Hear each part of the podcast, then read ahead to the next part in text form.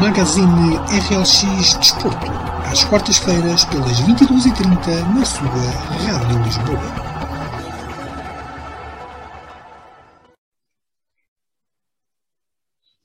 Ora, muito boa noite, sejam bem-vindos a mais uma edição, neste caso a segunda edição do Magazine RLX Desporto. Nesta primeira parte temos connosco o Bruno Silva e o Aftab Tayob, um fervoroso adepto do Sporting, outro fervoroso adepto do Benfica. Um, tal como referi na semana passada, hoje iríamos dar um bocadinho mais de destaque às modalidades, porque também uh, é importante, e nem só de futebol vive uh, os, estes dois grandes clubes, mas uh, como um, o futebol ainda é o desporto rei e durante muitos anos acho que vai continuar a ser em Portugal, iria pedir a vocês para fazer um breve, uma breve resenha daquilo que se passou nesta última jornada, e vou começar pelo Aftab. Um, enfim, esta jornada que não trouxe nada de novo, está tudo na mesma, não é? Ah, não, trouxe, ah, trouxe de novo um. um ah, sim, trouxe, trouxe, porque fica super, super forte. Exatamente. Não, e um Famalicão super forte no Funchal, 4-0. Um Passos de Ferreira a voltar ao ritmo normal, 3-0. Portanto, trouxe um, um Manuel Machado de regresso ao Nacional da Madeira. Há muita coisa nova, David.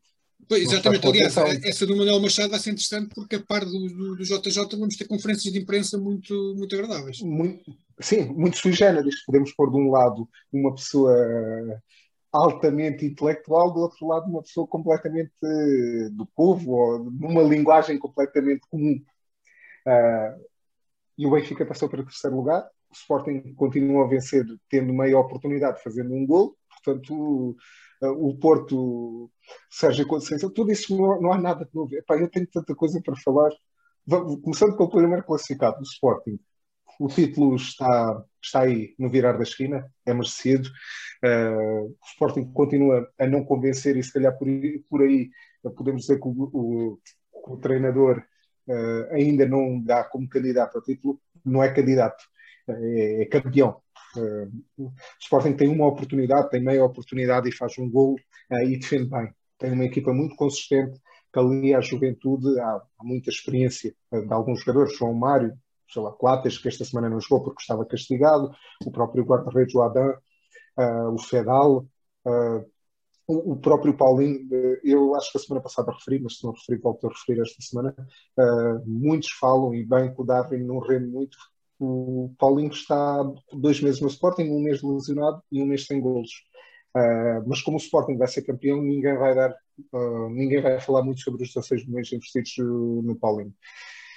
Quanto ao Benfica, uh, que é o que me realmente interessa, fez uma boa exibição. Acho que está. O Bruno, na semana passada, tinha dito, e nós em off, eu dizia na altura que este, esta jornada em Braga poderia confirmar efetivamente se o Benfica estava melhor ou não. E contra 11, contra 10, o Benfica foi sempre claramente superior ao Braga. Claramente superior ao Braga. E nota-se que o Benfica é superior ao Braga, e não querendo pôr em questão se a expulsão é correta ou não, porque para mim até pode ser correta, mas é forçada, porque eventual, o, o francês vai à bola e acaba por bater uh, no Rafa. Não, não, não vejo maldade e por aí aceito que eventualmente não fosse naquela jogada que devia ser expulso. Uh, o Braga, quando vê-se reduzido a 10 elementos, o francês é um homem no meio campo, o que é que faz para pôr o jogo no vais tirar o ponta de lança? Acho que por aí está, mostra também o que é que o Braga, qual era a expectativa que o Braga tinha do jogo. Uh, o Benfica jogou bem, uh, por incrível que pareça, o Rafa na primeira oportunidade tem, faz gol. O Rafa é um, eu, eu sou fã, confesso, do Rafa. Acho que é, é, um jogador fantástico, mas falha muitos golos e a primeira oportunidade em Braga marcou. O Seferovic, eh, de mal amado, arrisca-se a ser o melhor marcador do campeonato. Uh, acho que acho que o Benfica acho que o Raminhos eh, fez uma boa comparação do Benfica. O Benfica é aquele aluno que já chumbou e que depois começa a, começa a correr atrás do prejuízo. O Benfica neste momento é o que está a fazer. Se dá para chegar ao segundo lugar, acredito que sim. O Benfica depende do Benfica mesmo para chegar ao segundo lugar. Mais do que isso é, é impossível. O Sporting é campeão, é um justo campeão. Uh, sem, sem brincadeiras, podem encomendar as faixas. Uh, Deixa-me só referir uma coisa para terminar, e também mesmo já. O Braga andou a, em trocas de comunicados com o Benfica. Eu não sou grande fã, e tu, David, conheces-me bem, sabes que eu não sou grande fã desse tipo de comentários, de, de, de, desse tipo do, do, dos, uh, dos jogos fora de campo. Uh, o Braga teve provavelmente o penalti mais escandaloso a semana passada deste campeonato com o vídeo árbitro. Eu, eu, vou brincar, não é uma provocação, não levem uma, uma provocação. O único penalti que eu me lembro tão, tão escandaloso como este, não havia vídeo árbitro, foi o Jardel a cair na luz com um vento que passou por, na altura e o Benfica a ganhar 2-0 acaba por empatar 2-2. Mas isso é uma brincadeira sem, sem, sem, qualquer tipo de rima. É um penalti escandaloso. E virem falar de arbitragem nesta semana, os clubes deviam ter vergonha na cara. Seja o Braga, seja o Benfica, seja o Sporting, seja o Porto. Segunda consideração, para terminar acerca de futebol. Sérgio Conceição grande treinador, grande trabalho no Porto, uh, um homem que serve. Não, não é aí sempre. Eu, eu acho que os jogadores de futebol, os treinadores, devido ao seu mediatismo, têm uma responsabilidade muito grande. Muito, muito grande. E o exemplo que Sérgio Conceição dá para fora é muito, muito mau. É muito mau para as crianças, para os adeptos do Futebol Clube do Porto, para os adeptos do futebol e para, para adeptos que, que valorizam o seu trabalho. Eu acho que ele tem um trabalho muito meritório num Porto falido, conseguiu ser bicampeão. Acho, acho que por aí, acho por aí confirma-se o valor de, eh, do, do, próprio Sérgio. Depois estraga-se nestas coisas. Muito bem. Antes de passar ao Bruno, no, no início do programa esqueceu-me aqui de referir o, o, e-mail que o nosso ouvinte Júlio Campos nos enviou, a dar os parabéns pela primeira edição, a dizer que passa a ser um ouvinte assíduo desta nossa, uh, deste nosso uh, Magazine RL X Desporto, por isso um abraço ao Júlio Campos. Bruno, fazes tu então agora a análise desta última jornada, dando foco obviamente ao Sporting, é que só me segue, é? como nós estávamos agora a dizer em off, faltam 10 jogos, jogos para acabar o campeonato, para o Sporting faltam só 7. É verdade, boa noite a todos os ouvintes, boa noite ao David e ao Aftab. Uh, começando, pelo, começando pelo líder, começando pelo Sporting, uh, foi efetivamente um jogo um pouco diferente dos últimos. Um, gostei, da, gostei da, da, primeira parte, gostei que a B da primeira parte do Sporting, foi menos má. Uh, também muito teve a ver a, a pouca qualidade de jogo que o Guimarães tem apresentado também nas últimas jornadas. É uma equipa que tem ou um plantel que tem bons jogadores, mas que parece não conseguir explanar essa qualidade de plantel no, naquilo que é depois a qualidade de jogo. Uh, o Sporting dominou a primeira parte com relativa facilidade. Uh, eu não diria que criou uma oportunidade, mas se calhar criou uma oportunidade e meia e fez ali um golo que, que depois permitiu ehm, conseguir os três pontos. Na segunda parte, o Guimarães foi crescendo um pouco mais. Eu não diria que houve grande perigo também por parte do Guimarães. Foi um jogo aborrecido na segunda parte, mas é, é mais uma vitória que conta para aquilo que é o nosso objetivo final de ser campeões. E a realidade é que faltam sete vitórias, está cada vez mais próximo começa a ser difícil uh, pensar num cenário diferente de, de, de, que seja a conquista do título por parte do Sporting. Um, vamos ver, vamos ver o, os jogos que ainda faltam, continuar com o nosso pragmatismo e com as nossas reservas uh, muito especiais enquanto sportinguistas, mas uh, não há um sportinguista neste momento que pense noutro cenário que não seja o, o, o título de campeão nacional. Em relação ao, ao Benfica com o Braga, Uh, eu vou ser um bocado polémico. Uh, e às vezes também é bom sermos um bocado polémicos. vou ser um bocado polémico. Eu há uns anos que defendo, e, e, tenho falado muito sobre isso, que defendo que o futebol devia seguir o exemplo de várias outras modalidades e acabar com esta regra ridícula que já tem muitos anos da inferioridade numérica. Não concordo. O futebol é uma indústria, é uma indústria que serve os adeptos do futebol, as pessoas que veem futebol, uh, as pessoas que consomem o futebol enquanto espetáculo desportivo, e aqui vamos esquecer a parte do clubismo, porque nós vemos mais do que os nossos clubes e vemos mais do que os nossos clubes porque gostamos do jogo, gostamos de futebol. E a verdade é que a inferioridade numérica descaracteriza completamente um jogo, um jogo que tinha tudo para poder ter qualidade, com o Benfica claramente dominante, claramente superior, não havia dúvidas nenhumas em relação a isso. O Benfica entrou melhor no jogo, mostrou estar melhor no jogo, uh, e depois há ali uma expulsão com a qual eu sinceramente não concordo, acho que é um lance. Um, que, que, não representa perigo. Obviamente poderia haver ali um contra-ataque, mas era uma suposição, é a saída da área. O Francésio está a olhar para a bola, o Rafa está a olhar para a bola, o contacto é, é, existe, é falta, não há dúvida nenhuma. Não, não imagino que haja o mínimo de intencionalidade. E a partir do momento em que a inferioridade numérica, uh, foi o que o Aftab disse, quer dizer, o, o Carlos Carvalhal tira o Abel Ruiz, mete o João Novaes e diz claramente, pá, ok, eu já estou a ser dominado, agora ainda vou ser mais, e vamos ver se depois conseguimos fazer aqui alguma coisa, tirar um coelho da cartola. Agora, que o jogo se descaracteriza, descaracteriza, um, não é só este, são todos. Uh, e eu acho que, que, deveria começar a haver efetivamente penalização maior para os vermelhos diretos uh, ou para as expulsões que viessem na sequência de conduta antidesportiva e os jogadores depois apanharem três jogos, quatro jogos, o que quer que seja, uh, mas acabar a inferioridade, quer dizer, o jogador é expulso entrou outro para o lugar dele, porque, porque tem, tem efetivamente que, que temos que pensar em alterações que possam, possam melhorar a qualidade do espetáculo e porque no fim do dia é isso que nós queremos, é, é, é bons jogos com qualidade e, e a inferioridade numérica acho que desvirtuou ali um pouco o jogo. Não quer isso dizer que a vitória do Benfica não, não tenha sido natural e merecida. Eu acho que 11 contra 11 seria igual. Acho que o Benfica estava claramente por cima. Eu já tinha dito isso a semana passada. Uh, sinto que o Benfica está a crescer de forma e, e não acredito sinceramente que o Benfica perca mais nenhum jogo até ao final do campeonato. Não acredito. Parece-me claramente a equipa que está em maior crescendo e, e, tem qualidade de sobra para ganhar todos os jogos até ao fim da época. Uh, portanto, acho que, que, o Benfica está, está num registro forte e, e, acredito que pode, pode seguramente chegar ao segundo lugar, porque o Porto também não se tem exibido a um nível nada para além. E, e, falando do Porto, o jogo em Portimão foi um jogo fraquinho também, parte a parte, uh, e, e, aquilo que marca é aquele episódio entre o Paulo Sérgio e o Sérgio Conceição. Um, eu, eu, quando comecei como treinador aqui já há uns bons anos atrás e, era mais miúdo, tinha 20 e poucos anos, tive um episódio parecido com um treinador também, um treinador que tu até conheces bem, o Jorge Monteiro, na altura estava no Sporting, eu estava na AMSAC, e hoje em dia eu sou amigo do Jorge, gosto muito do Jorge, uh, e, e, naquela altura, pronto, era, era mais jovem, o Jorge também era mais jovem, também vivemos o jogo assim um bocado a Sérgio Conceição e Paulo Sérgio, também trocámos ali umas palavras, também não foi bonito, foi feio, mas lá está, estávamos no nível amador, uh, estávamos no enquadramento de formação que é grave, passamos um mau exemplo, mas a realidade é que os treinadores são os líderes, são os timoneiros de uma equipa. E ver jogadores a agarrar os treinadores uh, e os treinadores completamente descontrolados, uh, isto tem que nos levar a refletir um bocado, porque aqui não há desculpas. Não, não podemos falar de, de, de emoção e de que tem a ver com o jogo e acontece no jogo e fica no jogo. Não, não pode acontecer. São pessoas altamente bem remuneradas, numa profissão altamente privilegiada, uh, que impacta e influencia milhões de pessoas pelo mundo fora, e isto não pode acontecer, não pode. É vergonhoso, acho que deviam ser os dois penalizados e bem penalizados, uh, e quando o que se destaca do jogo foi isso, quer dizer, acho que está tudo dito. Uh, posto isto, uh, poucas alterações, o Benfica sobe ali um lugar, uh, mostra que está forte para, para subir mais um.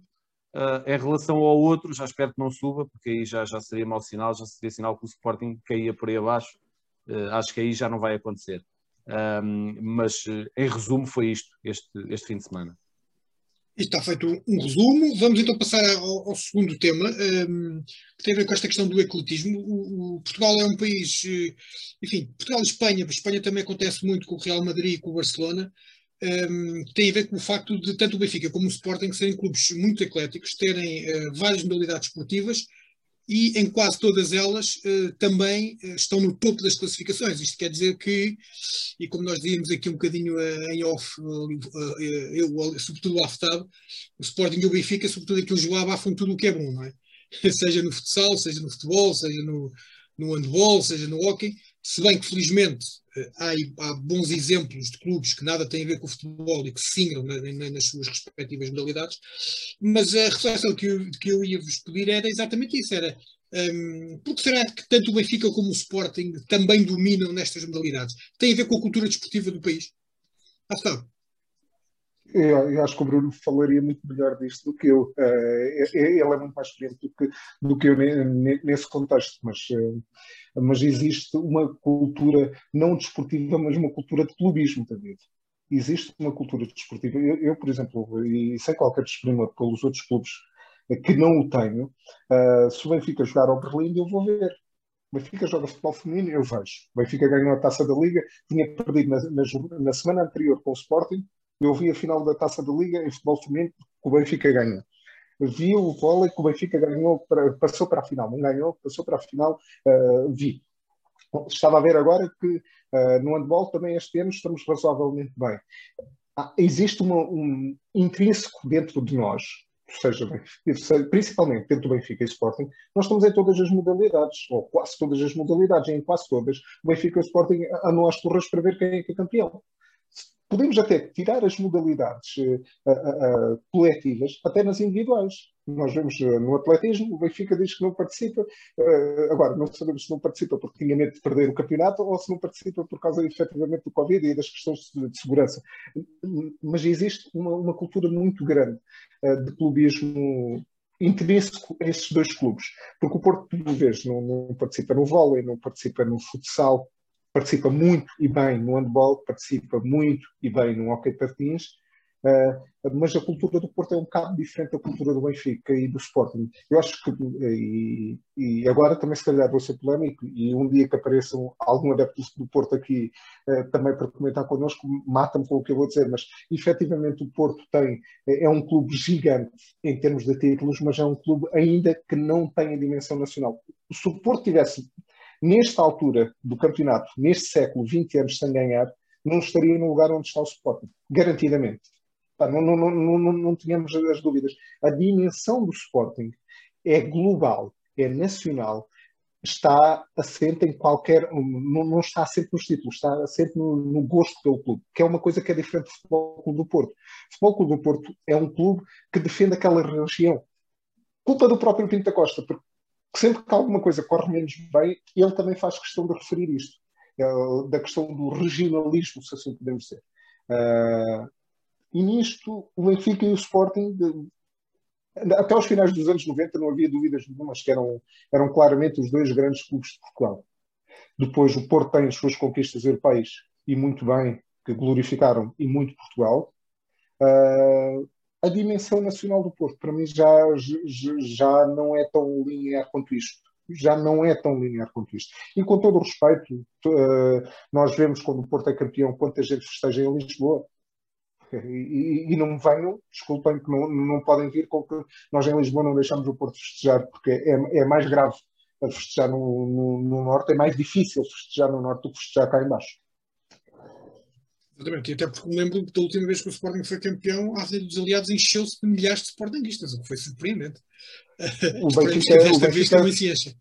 O Benfica, não, esperemos que não, por uma questão de saúde pública. É só, só, só por aí, não, não, não, não por mais nada, atenção. É, é, é, eu, eu acho que nós podíamos fazer uma coisa. Discute-se muito nesta altura que as eleições autárquicas podiam ser feitas em dois fins de semana. Epá, o Sporting pode começar a festejar já uh, durante umas longas semanas, epá, naquela semana de maio, em que joga com o Benfica, pronto, não festeja, porque o Rubén Amorim também não fica triste, e depois continuam as festas, mas com calma e tranquilidade, uh, porque, uh, porque lá está. É merecido a nível do futebol, Uh, como, como tem sido, como foi merecido no tempo do Bruno Carvalho. Há muita gente que critica o Bruno Carvalho, há muita gente que critica a direção do Godinho Lopes. Eu, por acaso, acho que o Sporting tornou-se muito forte nessa altura. Uh, o, o, e não é só a nível nacional. Por exemplo, no futsal, o Benfica e o Sporting, e aí vocês os dois dão-me 10 a 0, dão-me uma cabazada autêntica, são das equipas mais fortes a nível europeu e mundial. O Benfica e o Sporting são, são, são o Real Madrid e o Barcelona do futsal, quase. Exatamente, o Sporting e o Benfica são ambos campeões europeus. Muito bem, uh, uh, Bruno, um, agora passo a palavra a ti, tu que estás com peixe na água nesta, nesta matéria. Para quem não sabe, o, o, o Bruno foi até há pouco tempo o, o, diretor, eu não sei como é que é o termo correto, penso que é diretor desportivo, não é? Do multidesportivo do técnico, Sporting. Diretor onde, técnico. Diretor técnico do multidesportivo do Sporting, onde, um, para quem não conhece, acha que aquilo é só uh, o Homes Place e, e a ginástica. Não é nada disso. Há ali milhares de atletas a treinar todos os dias, enfim, milhares não digo, mas centenas há de certeza, variadíssimas modalidades, todas as modalidades que estão no Sporting treinam ali, aquelas modalidades coletivas, o, o, o, o handball, o hockey patins, não, não, o hockey patins não, penso que o hockey patins é a única que não treina lá no multidesportivo, né? de resto acho que vai, vai lá tudo treinar. Uh, de escalões de formação, nos pisos abaixo do multidesportivo do, do da, da, nave, também há várias modalidades, ao lado há o tiro com arco, bem, enfim, uma parnacional de modalidades que ali há uh, numa casa, eu acho que é mesmo verdadeiramente, quando se diz que, que, o pavilhão João Rocha é a casa das modalidades, eu acho que verdadeiramente a casa das modalidades do Sporting é um multidesportivo, porque é, há ali de quase tudo. Uh, oh Bruno, este, Aliás, o Oftap referiu agora aqui uma coisa que eu também estou de acordo com ele, que é o facto do Sporting já não ser campeão há 20 anos, uh, a sua grandeza passa sobretudo pelas modalidades e pelas grandes conquistas das modalidades. Quase que me atrevo a dizer que a grandiosidade do Sporting se mantém também muito à custa do sucesso das modalidades. Estás de acordo? Sim, uh, primeiro dar-te razão numa primeira afirmação que fizeste, efetivamente no multidesportivo são milhares. Uh, o multidesportivo, uh, antes da pandemia, tinha cerca de 4.500 praticantes. Portanto, estamos a falar de, de muita gente.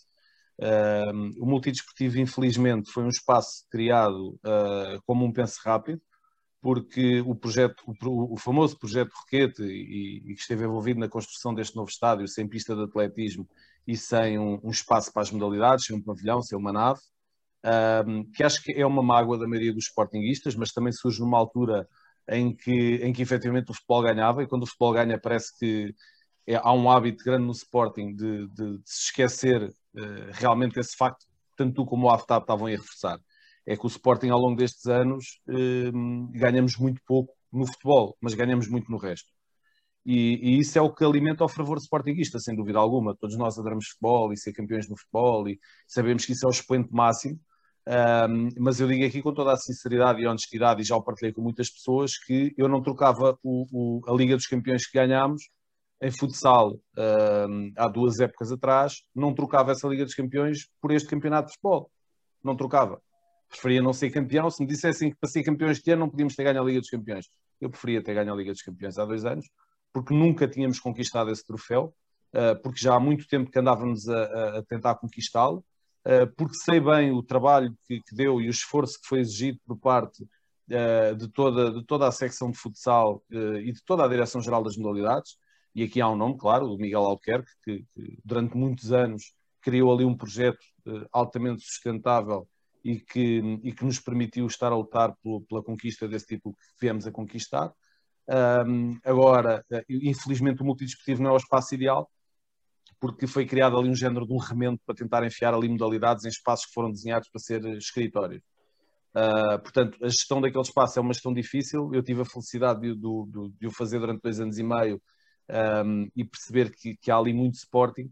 Uh, como tu disseste bem, temos a natação, temos o polo aquático, Uh, temos a ginástica com as suas eh, variantes que são imensas, uh, temos o tiro, temos o tiro com arco, temos os, os esportes de combate, temos as modalidades coletivas, aí exceptuando o hockey patins, temos todas as modalidades a treinar lá uh, e em séniores não treina o basquete, mas treina na formação, portanto, mas de resto temos os séniores do futsal, os séniores do handball, os séniores do voleibol, a formação de todas essas modalidades.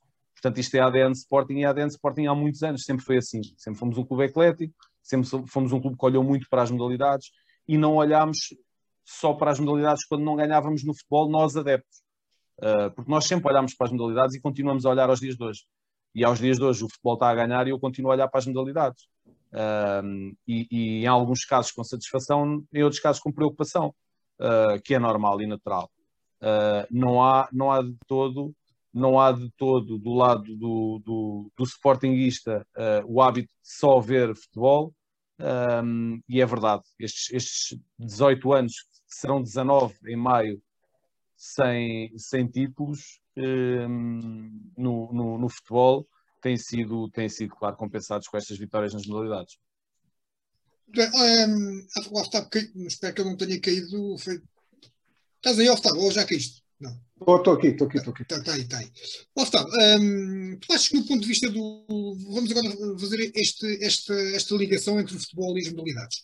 Acho que tu, achas que no ponto de vista da marca Benfica, uh, o futebol também fica a ganhar pelo facto das modalidades ganharem também?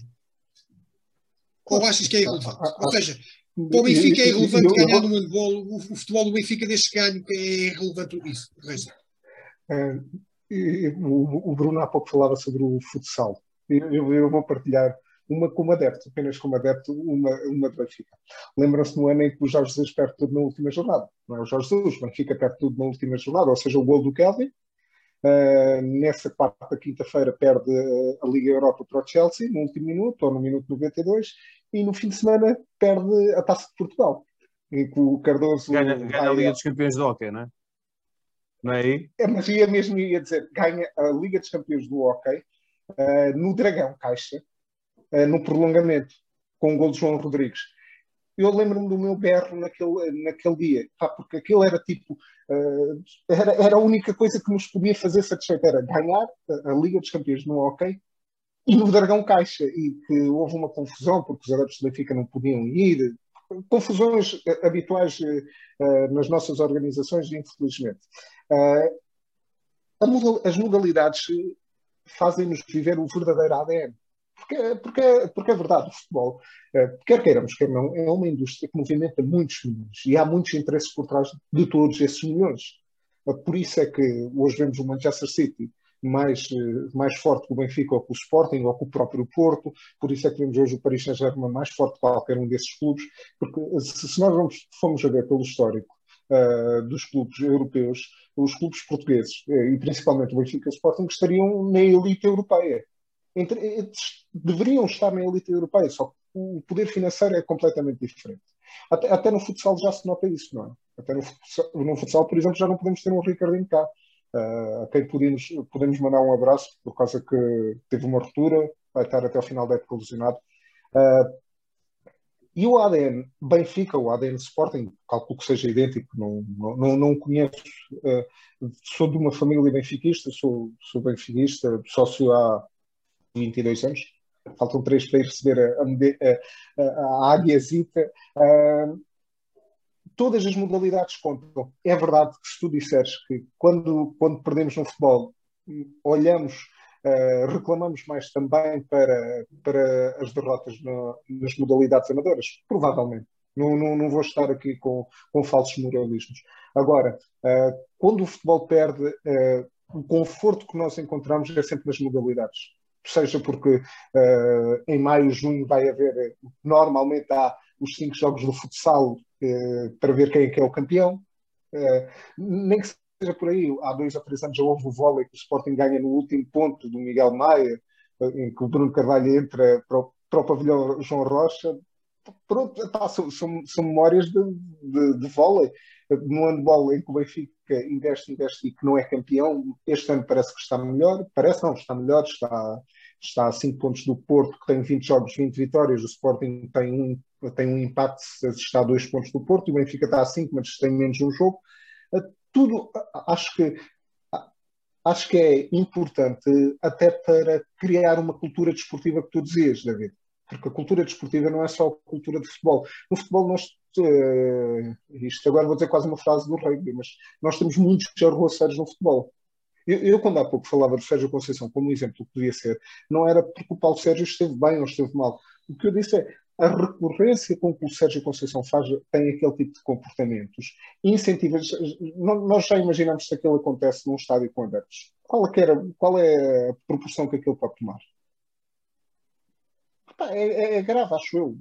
E, e acho que uh, a, as modalidades conseguem dar um bom exemplo. Infelizmente, o Quintana faleceu. E se nós vamos aos posts do, do Quintana no Instagram, ele tem um posto abraçado a um jogador do Benfica, não é provavelmente um jogador da seleção, é onde diz que o teu adversário quer exatamente o mesmo que tu, quer vencer. Exatamente, muito bem. Um, Bruno, um, tu deves ter noção mais ou menos do quanto, de quanto o Sporting gasta por ano nas modalidades. E, e esta é a pergunta óbvia.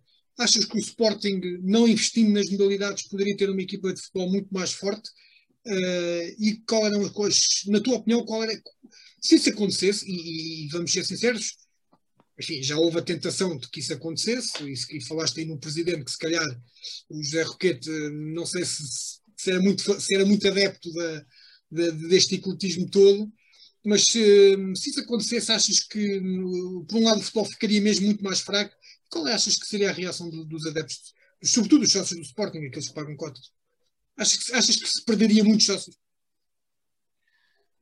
É, sim, bem, por partes. A tua primeira pergunta, acho que, que, não poderíamos ter equipas de futebol mais fortes se desinvestíssemos nas modalidades, até porque o, o investimento nas modalidades é feito pelos sócios do Sporting, uh, através da cotização, porque o valor das cotas é, para, é precisamente para alimentar as modalidades, é assim no Sporting, isso, isso é regra, está estatutado uh, e, e espero que continue assim para sempre.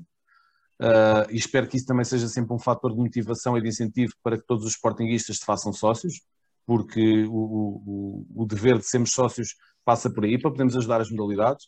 Uh, portanto, retirar o dinheiro das modalidades, não, obviamente que o dinheiro gasto nas modalidades é, é praticamente residual para o futebol. Uh, já gastamos valores hoje em dia elevados em algumas das modalidades, mas, mas é como digo, vem de sponsors, vem de, de direitos televisivos, e vem da cotização. Portanto, não vem de mais nada, porque não é o dinheiro, o futebol é SAD e as modalidades são clube, e o dinheiro da SAD não vai para o clube, portanto, não, não, não haveria aí diferença. Um, agora, pegando também ali um pouco naquilo que, que o AFTAB já, já falou por duas vezes, e, e, gostava de pegar nisso, a questão da cultura desportiva. Um, o AFTAB tem toda a razão. Em Portugal não há cultura desportiva, há cultura de clube. Porque quando nós olhamos para o futsal e dizemos que o crescimento eh, do futsal se deu com a entrada do Benfica na modalidade, é verdade. Antes do Benfica entrar havia uh, um mediatismo e um, peso dado ao, futsal. Quando o Benfica entrou passou a ser outro. Uh, o futebol feminino, obviamente, começou a ganhar visibilidade quando, quando primeiro o Sporting e quando depois o Benfica também entrou. Porque vamos ser francos, apesar do investimento do Braga e do Famalicão, se fosse o Braga e o Famalicão, não houvesse Sporting e Benfica, não, não tínhamos o 11, a, a, dar os jogos, não tínhamos a TVI 24 também a transmitir jogos como já aconteceu, portanto isso não existia. Uh, obviamente que puxa as pessoas a ver essas modalidades em Portugal, e infelizmente, digo isto infelizmente, são os clubes, hum, porque não há cultura desportiva. E essa cultura desportiva não é fomentada porque o que nós temos na televisão diariamente são programas sobre futebol, aliás, programas sobre as, as tricas do futebol em geral, programas de futebol há poucos, um, e aquilo que mais se promove é a polémica uh, dentro do futebol. Portanto, o desporto em si não, não, não tem promoção nenhuma. Uh, ninguém, ninguém tem grandes notícias sobre o campeonato de corta-mato que aconteceu este fim de semana, nem no antes, nem do durante, nem do depois. Isso é passa ao lado, não, só sabe o resultado, é uma nota de rodapé uh, ou, ou, ou uma notícia de 30 segundos. Uh, a questão das modalidades, olhamos para o handball agora porque faleceu o Quintana, porque conseguimos a qualificação para os Jogos Olímpicos, mas parece que as modalidades só aparecem quando fazem grandes feitos. Até lá não haviam, aparecem de repente. De repente temos handball nos Jogos Olímpicos e existe handball em Portugal. Uh, de repente o Quintana Bruno, e... existe handball em Portugal e desculpa interromper-te, e as modalidades ditas amadoras, que não são amadoras, não é? Uh, deram, têm grandes feitos a nível nacional e internacional, mesmo a nível de seleções, muito antes do futebol ser, por exemplo, campeão europeu. Muito antes do futebol ser campeão europeu. Uh, portanto, Portugal é um país uh, com, devia ter uma cultura maior desportiva do que tem, até por isso, porque nós ganhamos no futebol, nós somos muito fortes no futebol agora, agora, nos últimos 20 anos, vá. É verdade, é verdade. E é assim, e por exemplo, só falando dos campeões europeus, nós, nós acho que se calhar somos o único país da Europa que já conseguiu uh, ter na mesma altura, ser na mesma altura campeão europeu de futebol, de futsal e de futebol de praia. Isto é uma realidade, não é? Os três futebols, digamos assim, isto é um bocado uma ofensa para o futsal, como sabemos, mas o, os três futebols campeões europeus. E isto é, é algo, eu acredito que seja inédito e, e é digno de registro. Agora, se houvesse cultura desportiva, se essa cultura desportiva fosse fomentada, e eu aí acho que tem que começar precisamente pelos órgãos de comunicação social, tem que ser os primeiros a fomentar essa, essa cultura, esse hábito desportivo, porque eu, eu, eu, eu lá está, ainda sou um rapaz novo, tenho 39 anos, mas, mas vivi um antigamente, quando era miúdo, e, e recordo-me perfeitamente de um programa que dava na, na altura no, no Canal 2, não era RTP2, era o Canal 2, que era o Domingo Desportivo, uh, e eu no domingo desportivo via tudo. Uh, via o basquete da NBA, via o handball, via o futsal, via o ciclismo, via a natação, via tudo. Portanto, e eu conhecia jogadores de todos os campeonatos de, de futebol da, da, Europa, jogadores de vários campeonatos de handball, uh, de basquetebol, de voleibol, porque hum, efetivamente isso era o que nos entretia, era estar em frente à televisão a consumir desporto de vários países e várias, várias modalidades. Hoje em dia não, hoje em dia isso não acontece. Temos cada vez mais canais e temos cada vez menos qualidade naquilo que é o desporto que é passado para nós.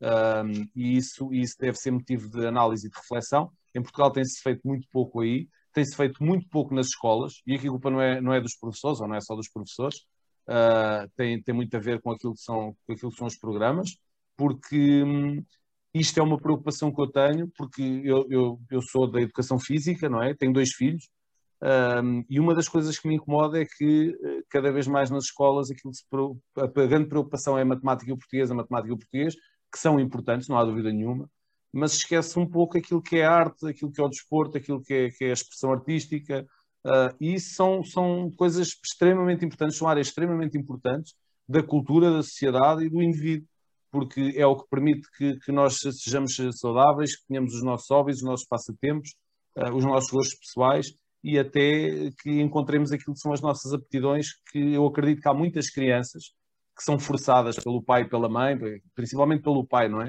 Uh, eu tenho dois filhos, estou à vontade para dizer isso, tenho dois rapazes. Aquilo chega aos 5 anos e começamos logo a ver, eu sou do Sporting, qual é a escolinha do Sporting para meter o meu filho a jogar a bola e depois tiro umas fotografias e meto no Facebook e no Instagram, está tá aqui o meu craque mais novo, ou o meu craque mais velho, ou, ou parece o Cristiano Ronaldo, ou mais um golo este fim de semana, ele tem 6 anos, joga ali no, nos bambis, ou nos reino no nariz ainda, nem é bambis, ainda é antes, uh, e, e, mais três golos do meu craque, quer dizer, andamos todos nisso.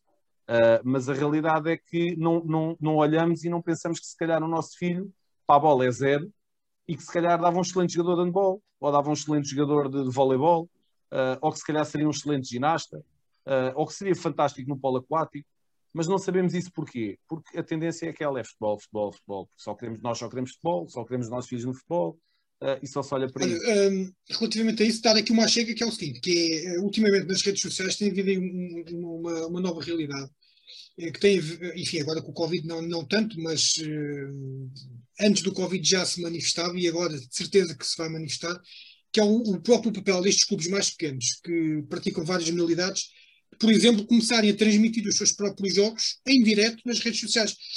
E eu, por exemplo, o exemplo que eu, que eu dou é o futsal feminino, porque é aquilo que eu acompanho mais nesta altura. No início da época tinha transmissões do Golpilheira, por exemplo, que é um dos clubes que transmite regularmente os seus jogos, com 20 pessoas a ver, 30 pessoas a ver. No último jogo tinha 600 e tal pessoas a ver. Portanto, as coisas vão mudando e se os órgãos de comunicação social não, vão, não, não fazem o seu papel, os próprios clubes chegam-se à frente e fazem com excelentes resultados. E a promoção uhum. das várias modalidades, certamente, se calhar, também vai passar muito por aí. Um, companheiros, já temos com quase 40 minutos de programa e ia-vos dar dois minutinhos a cada um para fazerem as vossas notas finais e agora invertia, invertia a ordem, começava pelo Bruno e acabava no, no after. Bruno. Uh, bem, fazer só fazer aqui uma nota, duas notas de destaque rápidas. A primeira para o Dário Essu, que foi o não, não o mais jovem jogador de sempre a estrear-se pela equipa do Sporting, mas o mais jovem jogador de sempre a estrear-se na Primeira Liga. Uh, eu acho que aqui falhou um bocado essa comunicação. Falou-se muito do mais jovem do Sporting, não. O mais jovem de sempre da Primeira Liga. Um miúdo com uma semana. Dodi Velas. É Dodi Velas. Dodi Velas. Jogou no Santa Maria. Jogou na Santa Maria, aqui bem perto. Não, ou, ou seja, para nós que somos de Odivelas, para, uh, mesmo jogando no Sporting, é um orgulho, honestamente. Claro, claro. É verdade. Eu, eu, eu reparo sempre nisto. É, é um jogador da nossa terra. Sim, é verdade. É verdade. O, o Bruno é de Odivelas.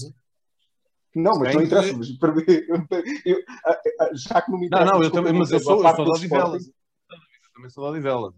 Ah, é de Odivelas. Então somos todos de Odivelas. Todos de Odivelas. O, a realidade é que o Essu foi o jogador mais jovem de sempre a jogar na Primeira Liga. Uh, acho que é, é, é, digno de destaque. Foi uma imagem bonita de ver no final. Uh, ele a chorar e os colegas ali a, a, a darem-lhe aquele, aquele carinho final também. Um, é bom sinal, é sinal que o Sporting está a apostar na formação, por obrigação, por necessidade, é a realidade, mas ainda bem que o está a fazer. E depois aqui uma nota muito rápida, e não quis esperar nela logo no início, sei que isto ia dar pano para mangas, uh, só para falar do caso Palhinha que hum, eu, como sportinguista, estou na minha zona de conforto para falar. Uh, não entendo, não consigo entender, não consigo perceber, não consigo aceitar. Acho que estamos a roçar o ridículo.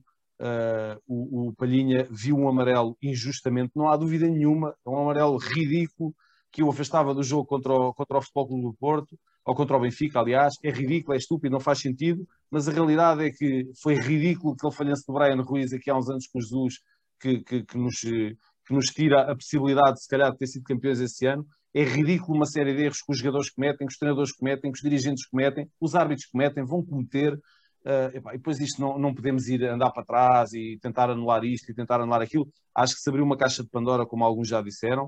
Uh, eu volto a dizer, como Sportingista, estou à vontade para dizer, sei que a maioria dos Sportingistas não concorda comigo nisto, mas uh, o, o, que é bonito também no desporto é isto, cada um tem a sua opinião.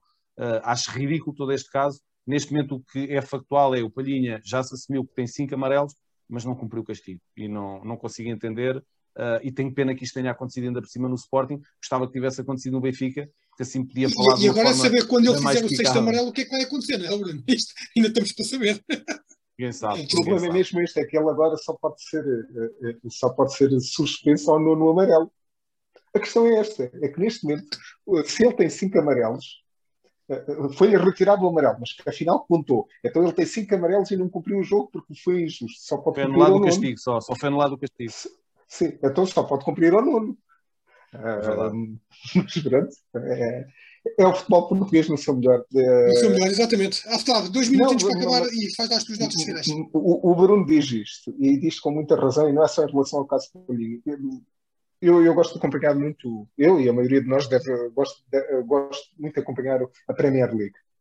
E o tempo que os nossos, o nosso VAR demora a dar a resposta a, a um lance que é, é de fácil decisão é é, é estupidamente superior ao que demoram em Inglaterra.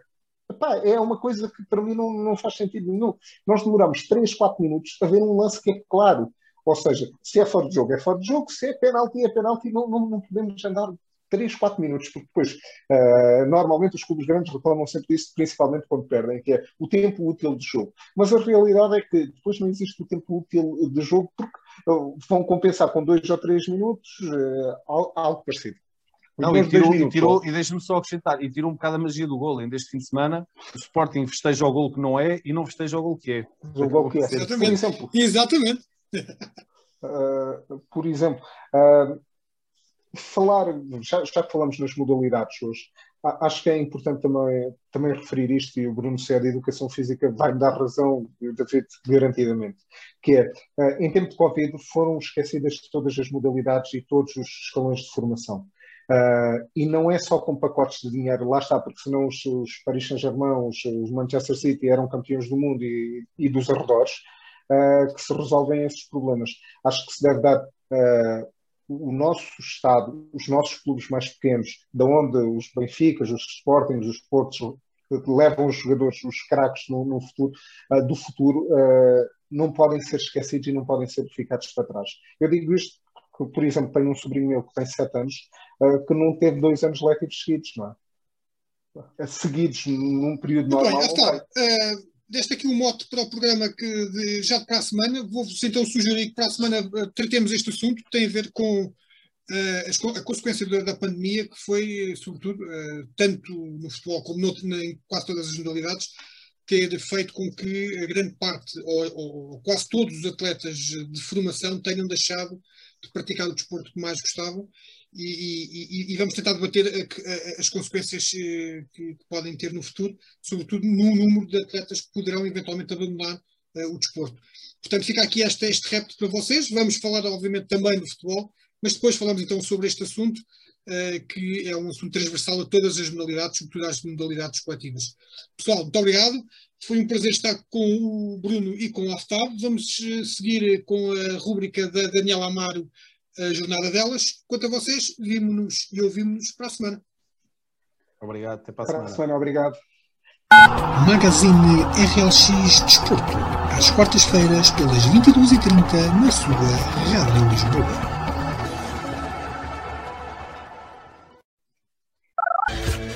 Bem-vindos à rubrica A Jornada Delas, o espaço que dá voz ao futsal feminino.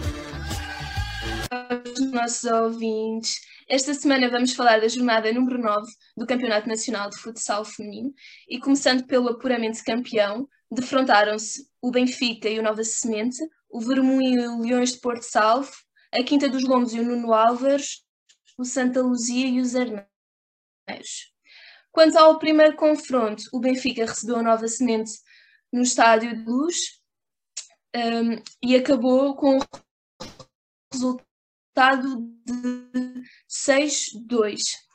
O resultado parte porque o Benfica chegou a estar em desvantagem por dois golos, o que não é normal na equipa benfiquista, e acaba ao intervalo por estar a ganhar por 3-2, mas o Nova Semente apresentou-se muito forte na luz.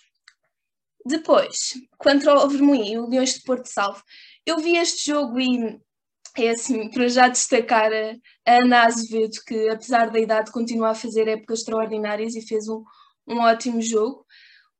O Leões de Porto Salvo até começou bem, assim com, com várias oportunidades de gol.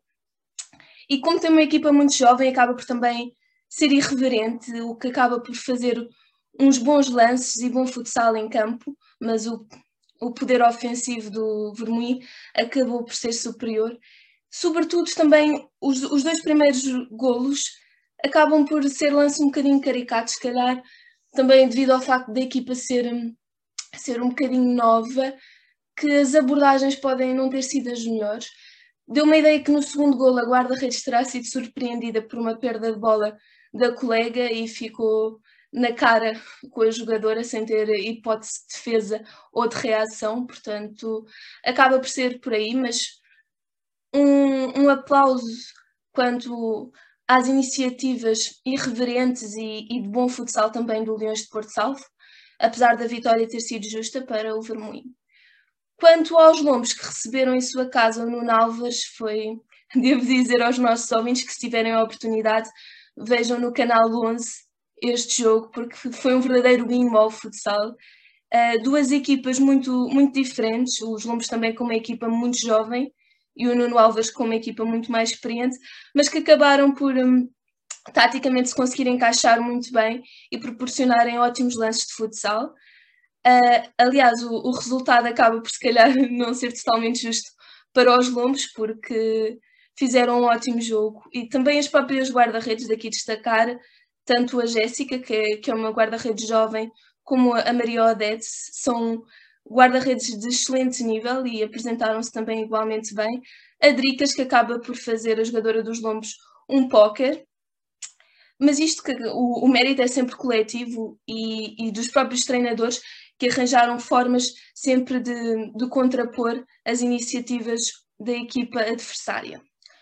Quanto ao Santa Luzia, recebeu em sua casa os Arneiros, acabando por vencer por 6-2. Este jogo eu, eu confesso que me surpreendeu um bocadinho o resultado avultado por parte do Santa Luzia, porque os Arneiros, como eu disse anteriormente, considero que é uma equipa muito coisa a defender e ainda conseguiu recuperar até certa parte o, o resultado, mas o Santa Luzia acabou por ser superior a nível ofensivo e, e acaba por se refletir isso, uh, deixando os seus três pontos em casa. Quanto à manutenção, o Gol Pilheira perdeu com o Sporting por 2-4 em sua casa. Num jogo em que, pronto, eh, como eu tinha dito anteriormente, o Sporting segue destacado na frente da manutenção Uh, o futsal sabemos nós que é, que é um jogo em que tudo pode mudar rapidamente, mas o Sporting, com a qualidade e com os pontos que se tem apresentado nesta fase de manutenção, vai muito bem encaminhado para a garantir. Já o Povo Futsal perdeu em sua casa 3-0 com as Águias de Santa Marta, um resultado também acaba por não ser muito surpreendente se, olharmos para a tabela classificativa, tendo em conta que o Águias de Santa Marta se encontra na segunda posição desta fase de manutenção. Já o União Atlético Povoense recebeu em sua casa o Venda da Luísa, acabando por ganhar três bola, por três bolas a uma. O Chaves jogou em casa contra o Lusitânia da Lourosa e venceu por sete bolas a três. Um jogo que também o resultado acaba por, um, se calhar, pecar por, um, por curto face às expectativas. O Lusitânia da Lourosa tem sofrido várias goleadas, portanto, era um bocadinho expectável. Sendo assim, não, não se registram grandes surpresas uh, e volto a dizer, aconselho os nossos ouvintes a verem este, este jogo entre os Lombos e o Nuno Alves, porque foi, foi mesmo um verdadeiro espetáculo de futsal para quem gosta e também para quem não gosta, porque quiçá eh, se não irão, se não irão passar a gostar. Eh, quanto às classificações, não se registaram grandes alterações, a manutenção segue sim muito renhida, um, ehm, a ver quem é que assegura o seu lugar. Neste momento, no quinto lugar, temos empatados o União Atlético Povoense e também o Venda da Luísa. Portanto, a luta é até ao fim e sugiro que fiquem atentos aos próximos resultados. Deixo-vos aqui a mensagem de que para a semana não haverá campeonato, porque há uma pausa uh, para se jogar a taça da Liga, mas aconselho-vos a manterem-se desse lado e ficarem connosco, porque nós voltaremos com os resultados todos.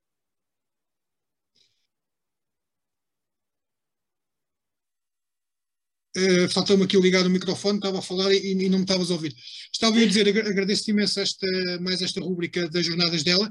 Ia-te só para repetires eh, a análise que fizeste ao primeiro jogo, ao Benfica, ao jogo do Benfica, porque tivemos aqui uns cortes, uns pequenos cortes, e não se percebeu muito bem aquilo que estavas a dizer. Portanto, se me fizeres o favor de repetir a tua análise sobre este jogo, foi interessantíssimo, sobretudo a primeira parte, em que a Nova Semente deu muita luta ao, ao, ao, Benfica e foi um excelente jogo também, eh, sobretudo pela competitividade apresentada. Eh, eu ia dizer até surpreendentemente, assim, à, à partida podia-se parecer que iria ser um jogo extremamente desequilibrado e não foi nada disso.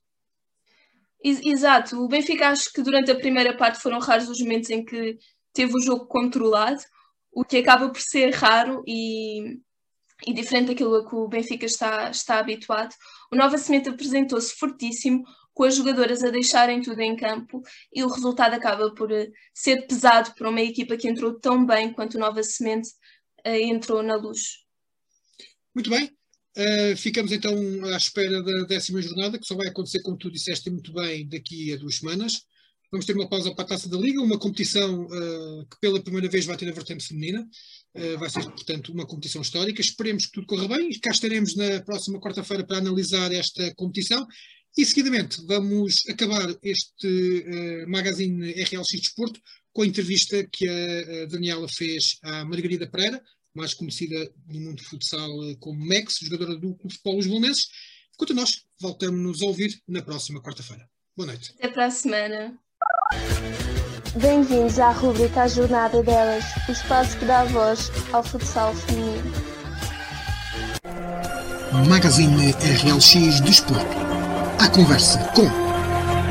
A nossa primeira entrevistada é a Margarida Pereira, mais conhecida como Megs no mundo do futsal, atleta sénior da equipa de futsal feminino do Belenenses. Sendo que já passaste também pela Academia das Ciências, ia-te perguntar como é que se deu a tua entrada no mundo do futsal? Uh, então, eu comecei a jogar futsal assim, só mesmo por mera brincadeira. Uh, é um torneio aqui onde, onde eu vivo, que era a Taça Bernabé. Uh, fui só mesmo para me divertir. Sim, pronto, eu gostava de jogar, mas não era assim nada de a sério e de competição. E, então foi por mera brincadeira. Depois comecei lá no ACC, como disseste, por causa de uma prima minha, Portanto, depois aí é que entrou a, a competição. Ok, então a pergunta seguinte é: há vários anos que jogas com o número 7. É por alguma razão especial? Não, na verdade eu comecei a jogar com 6 quando, pronto, quando comecei no Belenenses, por acaso. Uh, e depois, quando um, comecei a jogar na, nas séniores, ou, ou a ir ao plantel das séniores, uh, disseram-me que eu tinha que escolher outro número porque o 6 já estava usado. Então eu disse, bem, então se eu era o 6, então ficou o 7 bem logo a seguir. Okay, não foi okay. assim por nada especial. Há algum ritual que não dediques de cumprir antes de um jogo? Não, assim, alguma coisa em específico, não. É só mesmo ouvir música antes do jogo para não estar em stress, mas isso, isso acho que acaba por ser uh, todas nós, todo. Sim, para, para desanuviar um bocadinho antes do, do jogo. Qual foi para ti aquele jogo maior que te deu mais significado desde que estás no futsal? Uh, isso é difícil, já houve assim alguns, mas assim, se calhar o mais marcante foi Caxénios na, na Taça Nacional, quando, quando ganhámos. Uh, eu fui com elas, né, para a Taça Nacional, mas opa, eu tinha noção que se calhar não, não, não ia uh, jogar, porque pronto, eu ainda era júnior, estava assim a ajudá-las, mas. E depois, pronto, uh, até que, que eu entrei e pronto, esse se calhar foi o mais marcante, porque depois também nos deu o título da, da taça. Ok, a pergunta seguinte era a maior conquista, portanto, se calhar deve ser o título então, é, é, é igual, é a taça nacional. ok. Então, Megs, e qual é que é o sonho que tu ainda tens por cumprir enquanto jogadora? Um sonho. Claro que todas nós uh, gostamos de representar a seleção, não é? Acho que isso todas temos essa coisa na cabeça de, de, de trabalhar, de, de, ir à seleção, porque é sempre pronto, uma honra, não é? Uh, mas se calhar, assim, um sonho mais pequeno, entre aspas, se calhar é voltar a jogar na Nacional, no Campeonato Nacional.